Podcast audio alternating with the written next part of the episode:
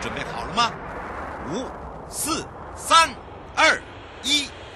悠悠 Live Show 现在上拍。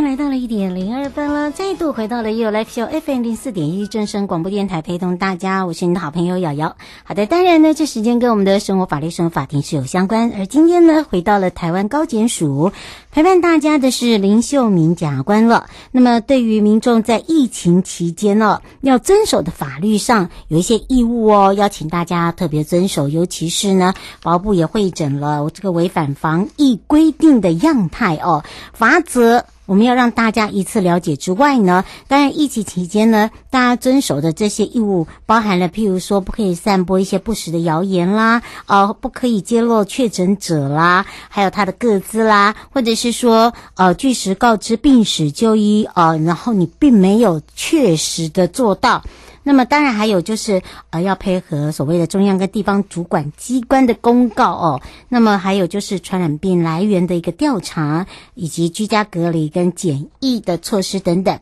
那么还有就是哄抬跟囤积防疫物资，这也是不可忍的。好的，当当然这也是为了我们的这些好朋友们、民众哦的一些权利义务的部分。那待会呢，由检察官来跟大家说明。我们先来看看悠悠生活法律停看听法务部的部分。全国三级警戒延至六月十四号，法务部重申三级防范不可松懈。而检调速查严办疫情假讯息之后，有染疫之余人违法从事特种行业而涉及了防疫犯罪等案件，全力阻断疫情传播链。那么。这一次启动之后呢，那么也结合了检查、调查、廉政、矫正、行政啊这五大系统来采取加严。而在加大防疫的一个限制规范中呢，矫正机关更是严密防疫啊。那么也暂起呃暂停一切的说说对于这个外来的感染源的一个接触，力求监所的收容人安全的一个群聚。那么也以科技设备来做行动接见，那么也兼顾求情跟防止感染的风险。而行政执行机关呢，是呃不间断的在做执行，包含了没有戴口罩遭罚不缴款，那么这就是违反防疫遭裁处的一些案件，还持续的呢呃落实防疫措施的部分，譬如说社区防疫的一个部分。那么另外呢，还有一些人会在恶意哦散布一些假讯息哦，那么当然这时候也成立了一个查缉疫情不实讯息督导小组，那么配合了整个调查局以及警政署刑事警察局，完成了一个疫情期间查缉假讯息犯罪联系平台，那么还有包含了呃这个联系的窗口，以及各地方检察署也成立了专案小组，以及检察官的一个溯源侦办。那么民众呢，啊，不论是快筛阳性或者是 PCR 的一个呃核酸检验结果有接触万华茶室有染疫之余，全国到处趴趴走，违反了防疫的刑事案件，譬如说南投增加八个确诊，啊，跟这个万华有关或草屯东方红哦裴氏小姐的确诊来自于万华或者是秀飞养生馆哦。彰化县政府宣布了这个八大行业暂停后，还是私下营业的话，那么导致了消费者的染疫，这些呢都是在我们整个的一个机关来做一个依法严办。那么希望大家来齐心抗疫，一起守护我们的家园。那么在此呢，也提醒大家，在立法院三读通过了刑法一百八十五条之四的交通事故逃逸罪的修正，还增订了第两百二十二条第一项第九款的一个拍摄或直播性侵害，影音记录之刑责，确保整个公众交通安全以及人身保障，也严惩拍摄或直播性侵害等犯罪罪行，来吓阻 N 号房事件。不在台湾发生了。那么这也做了很大的一个修正啊。那么请大家要多加的注意，这个呃，基本上呢会处七年以上有期徒刑的重刑严惩哦，不要开玩笑了啊。在台湾高检署的部分呢。那么，在整个的疫情延长到六月十四号，那么在这边也有做一个说明，台高检所属的疫情警戒第三期间呢，呃，弹性上下班的一个措施，包含了。呃，在居家办公以及检察署公务人维持正常的运作，以二分之一以上的人员到署上班，维持呃一定的一个兼顾防疫跟这个民众的权益啊。那么用弹性上下班的一个方式，还有就是呃疫情警戒的第三期间呢。为了避免人员流动，那么包含了呃各检察署的一个案件当事人跟诉讼相关人员，呃除了具有时效性、紧急性、必要性之外呢，防疫优先为原则，而是辖区内的疫情状况，那么当然呢也会用调整的一个呃开放式的一个这个调整性开庭或者是到案执行。那么另外呢，对于案件具有时效性、紧急性、必要性呢，有实际要开庭的需要者，各地检署的侦查庭也落实了防疫作为，譬如说增加了透明的一个隔板，还有就是安排呃这个延伸侦查庭，譬如说呃这个加装不同侦查庭的一个视讯连线等等，来确保整个防疫的安全。那么另外在机关的部分，跟法务部调查局以及内政部警政署刑事警察局的一个合作。那么，来严肃侦办所谓的散播疫情假讯息跟染疫之余不遵行的规定，那么来遏制假讯息的扩散跟疫情的传播。最后呢，放宽管考。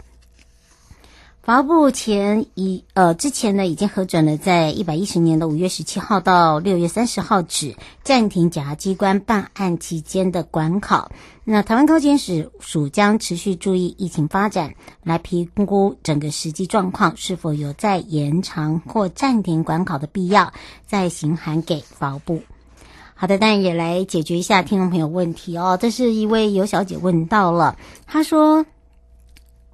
他们家是旧式公寓，如果说关门的声音比较大，其实旁边的这些呃邻居都听得到。但对门呢，刚搬入的邻居，不管是白天晚上关门都很大声，尤其上下楼也快速大力的这个踩踏楼梯，呃，在这个走廊的这个部分呢，也会很大声喧哗。他们曾经贴纸告知说：“哎，这个这样子会影响到别人的作息习。”这个时间啊，但是对方不理会。那警察说要有实证才可以检举。请问呢，我在自家门口装录影机或录音是否违法？会不会触犯刑法妨害秘密罪？那么对于哦，这个对方也有在住家门口装监视器，我装的也是刚好而已啦。好，另外呢，他们在二楼设有食品工厂，不知是否合法。每次回家呢，楼梯很臭。我们曾经反映，也请警察跟环保局来，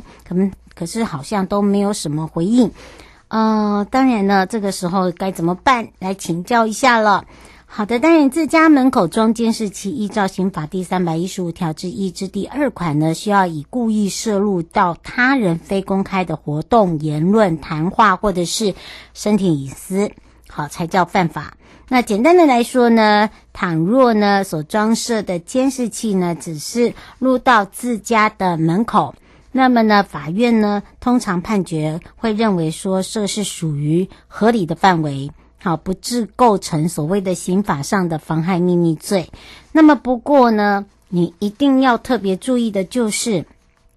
如果你是在公寓走廊哦，装设这个类似的摄影哦这些仪器呢，依照《公寓大厦管理条例》第十一条第一项规定，公用部分以及相关的设施之拆除、重大的修缮或者是改良，都是属呃这个。哦，所有权人会议之中要拿出来做决议的。那么建议你应该是由区分所有权人同意再装，就等于讲白的，就是如果你是租屋的话，请你的房东一定要经由管委会的开会告知好才能装。那么，呃，反映邻居有这个疑似住宅区违法设置工厂的情形，哦、呃，就这个排臭氧的部分哦，那么啊，归属在各地方政府的环保署呃环保局的机关管辖，大家可以。可以做这个检举了。那么，同样的，如果疑似违法设立食品公司部分，应归属在各地方的经济发展局，一个是环保局，一个是经济发展局。好，如果是他违法设立的话，设立地设立公司行号就是经发局的事。好，就是经济发展局。那么环境呃有这个排这个臭氧的部分呢，就是环保局。那么当然呢，也是要举证。好，由各地方政府来做一个稽查，来提供给大家。那么也再次提醒大家。最近台湾的这个疫情严峻哦，呃严，那么当然哦，这个全国的防疫第三级的警戒哦，大家都知道到六月十四号，大家真的要一起共体时间。但是网络上还是很多人喜欢散播一些哦不实的讯息啦，好，甚至还有这个染疫者不听指挥到处趴趴走啦，好，而且包含了昨天呢，哦，我们也跟前天在节目里面讲到，还会这个哦不戴口罩哦，引发了更小灯羞的状况啦。那当然呢，呃，再次的重申哦，这个部分尤其是已经涉犯到严重特殊传染性肺炎防治及纾困振兴特别条例，所以呢，最重是可以判两年。如果这个害人又染疫，甚至导致死亡，那么呢，你就恐怕涉嫌的是最重判死刑的杀人罪，因为你是间接杀人。好，你将你的病病疫然后传染。给别人，好，那为了呢，呃，让大家呢可以了解，那么当然呢，也让大家可以知道说，哦，这个的严重性哦，让大家呃特别的注意。那明知道自己染疫还趴趴走哦，再次提醒哦，这个在第同法的第十三条规定哦，你还没有传染给别人，但是你到处趴趴走，我们还没有发现的话，好，当然发现的话，这个是呃罹患或疑似罹患严重特殊。传染性肺炎不遵循各级卫生主管机关的一个指示，而有传染于他人之余者，处两年以下有期徒刑，或者是拘役，包含了新台币的二十万元以上两百万元以下的罚金。好，所以呢，请大家注意一下。那么再一次的提醒，好，这个不要忘记了，尤其是这一次的这个，请大家一定要把口罩戴好，好，勤洗手。然后呢，在家里呢，其实有很多事情是可以做的。除了上班上课啊，在家上班上课之外，我们也在节目里面一直教大家，有很多的时间呢是要互相的把它变成是一个，就是在家里上班，就是在家里上课。包含了上一次也教大家，一起床的时候不要直接穿睡衣哈，就是一样刷牙、洗脸、换衣服哈，甚至化妆都 OK。好，就是把它当做就是在上班，因为第第一个你就不会精神不济，你不会想要一直找床，哈，不会想要就是倒头就是想睡，好，做没有两件事情就想睡，好，当然，这个是会这个越睡越昏，越睡越昏沉，所以一定要回归于一个正常的生活。那么当然有孩子的话呢，也一样，就是说在呃上课期间呢。呃，当然要给他一点空间。那事前呢跟老师的做一个沟通，那么包含了给孩子呢一整天呢做一个 schedule 表，让让他自己去填，甚至你让他自己去做这个表也不错哦。不管是大朋友小朋友，那么他可以用很多的方式去表达，你也可以知道说，诶，他一天要怎么样去安排自己的生活。好，这也是一个方，让这个做家长的、做孩子的呢，中间会有一点点的自己的空间了。好，马上带回到了台湾高检署时间了。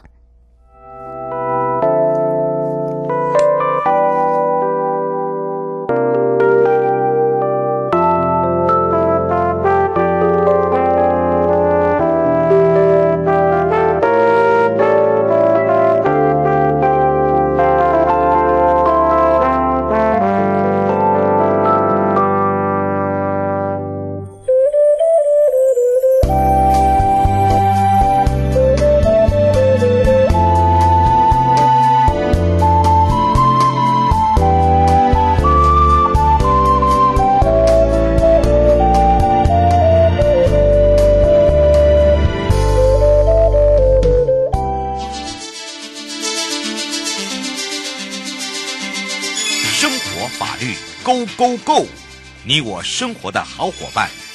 我是你的好朋友哦。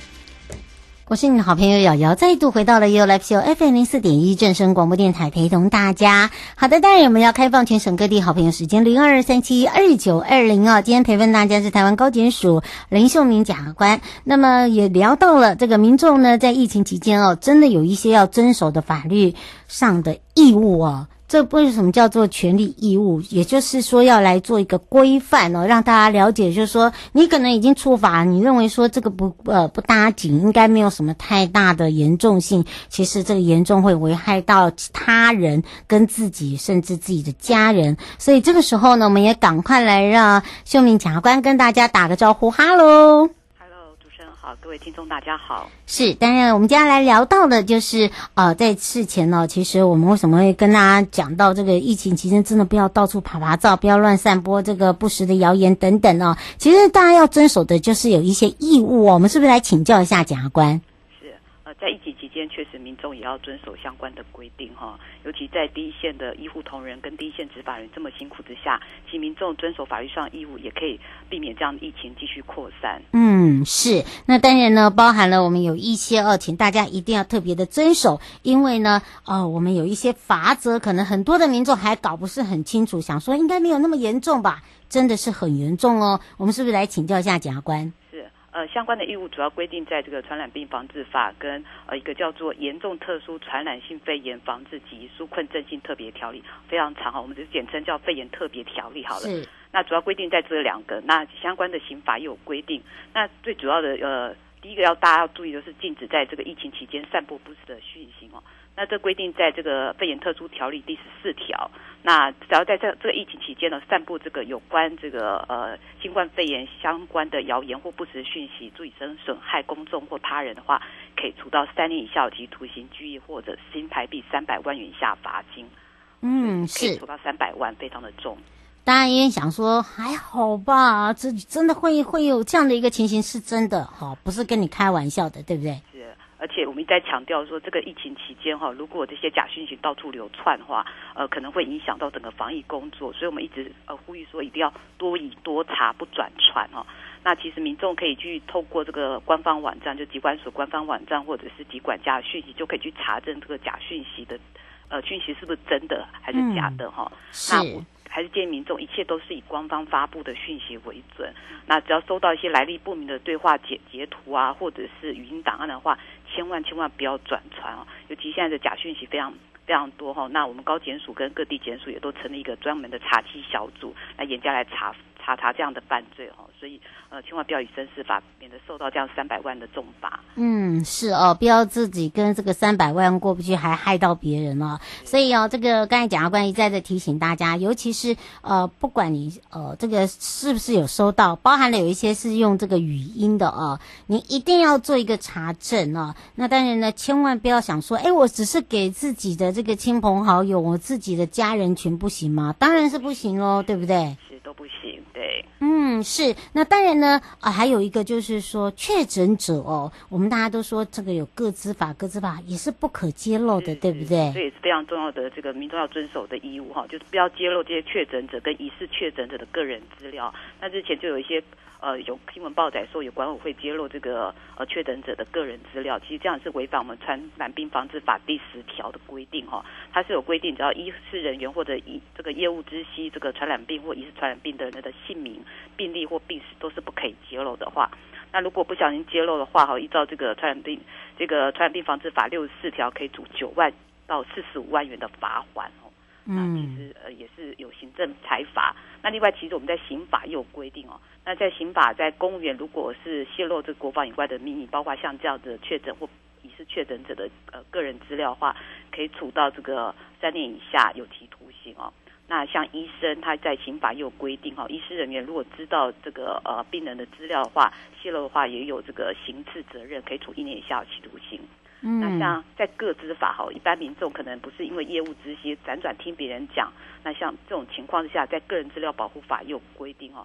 对确诊者跟疑似确诊者，如果一般民众违法去收集、处理或者是利用，比方像这样张贴或公告的话，那可能会违反个资法是七条，可以处五万元以上五十万元以下的罚款。是为了这样盈利的话，可能有更重的处罚，哈，是涉及到刑责五年以下有期徒刑，可以并科一百万元以下罚金。嗯，是哦，所以呢，我们都叫严罚哦，这个严惩哦，不要开玩笑。王先想请教一下检察官，他说很多管委会呃，现在都会有在呃这个楼梯里呃，在在电梯里面发贴讯息，说有确诊者，请各住户要特别小心。呃，那当然，他说这个部分也是呃有这个所谓的犯法吗？呃，我们所谓揭露必须呃是揭露这个人的可得特定的资料。那如果只是说啊，我们是社区有人确诊，并没有去揭露这个人的姓名资料或者可得确定的资料的话，呃，就不会有触犯这样子。嗯，是王小姐说，如果是呃管理员告知嘞，是哪一户啊？这样子也犯法吗？其实就是不可以揭露这样子，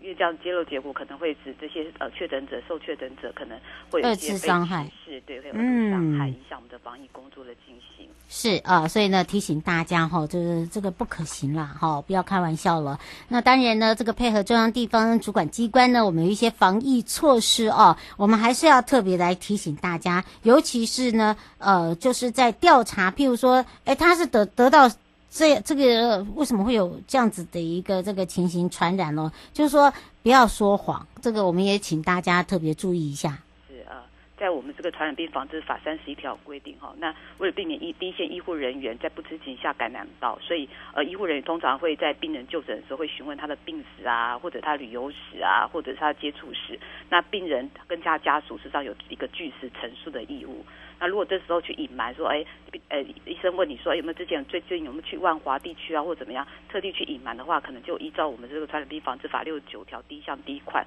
可以处一万到十五万元的罚款。哦，很重哦，是，是，对，所以哦，请大家注意一下，而且我们要特别掌握一下，就是说它的传染途径。我们刚才讲说不要说谎，对不对？对，好，就想说，哎，不要就是呃，这个。跳过浪鬼哈，这有时候真的在查才会了解说这个传染链是在哪里哦。对，还有一个我们还有一个另外一个义务叫做配合这个传染病的来源调查的义务，那是针对这个确诊者或疑似确诊者，那主管地方主管机关呃知道的话，他就会去通知你来聊做一些疫调的调查，就我们常说的疫调。那如果呃确诊者这个这时候谎报。这个自己的这个疫调的呃足迹啊，或者是接触史的话，依照传染病防治法六十七条第一项第三款，这个罚的更重，六万到三十万，最重可以罚三十万。像之前就是有高雄，就是有师友就谎称自己的女儿这个出国嘛，实际上他女儿是在高雄，那、后来也证明是确诊。像这种案子，就是依照我们这个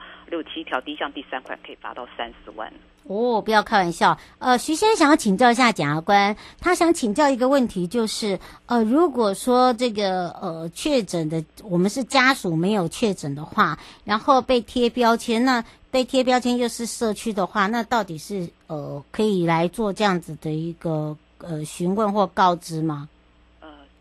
呃，我不太知道这个先生所询问所说的贴标签的意思。那我们还是建议在防疫期间哈，对于呃确诊者跟疑似确诊者，其实我们更应该多点关怀哦，避免让他们因为在防疫过程中所受到二度伤害或受到任何歧视，这些其实这些作为对我们的整个防疫工作都不是这么好的事情。嗯，是刘先生说，现在有很多的那个不戴口罩爬爬照还袭警，那这个最重吗？是这个，其实呃，在我们传染病防治法三六三七有授权中央跟地方在防疫期间可以进行一些这个公告一些防疫措施哦，比方像最近因为全国已经列入第三级，就呃中央跟地方就有公告说，呃民众外出的时候都要全程戴戴口罩。或者禁止室内五人以上、室外五十人以上的这样的聚会，甚至关闭的一些特定场所，像歌厅、舞厅之类的。那像这些都是一些防疫措施哈。如果违反这些中央或地方主管机关公告的防疫措施，那就会视他的违法的状况，好看是依照哪个条文。比方说是依照传染病防治，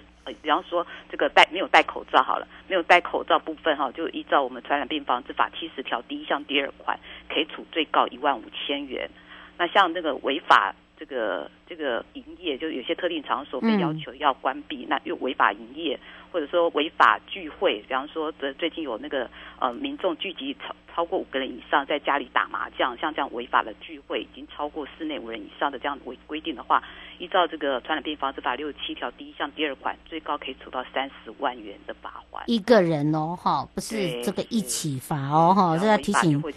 高。嗯，包含了哄抬跟囤积也是一样有刑法，对不对？没错，因为。担心说在疫情期间哦，民众买不到这样的防疫物资，或者是要用很高的价钱去买防疫物资，甚至让第一线的医医护人员没有这些防疫物资可以使用。所以我们在这个肺炎特别条例第十二条规定哈，就是只要经过中央主管卫卫生主管机关公告这些防疫物资，如果刻意去哄抬价格，或者没有正当理由去囤积不去销售的话，可以处到五年以下有期徒刑，并科五百万元以下的罚金。嗯，是哦，我们一再提醒大家不要以身试法了。也要非常谢谢台湾高检署林秀明检察官，我们就下次空中见哦。好，拜拜。各位亲爱的朋友，离开的时候别忘了您随身携带的物品。台湾台北地方法院检察署关心您。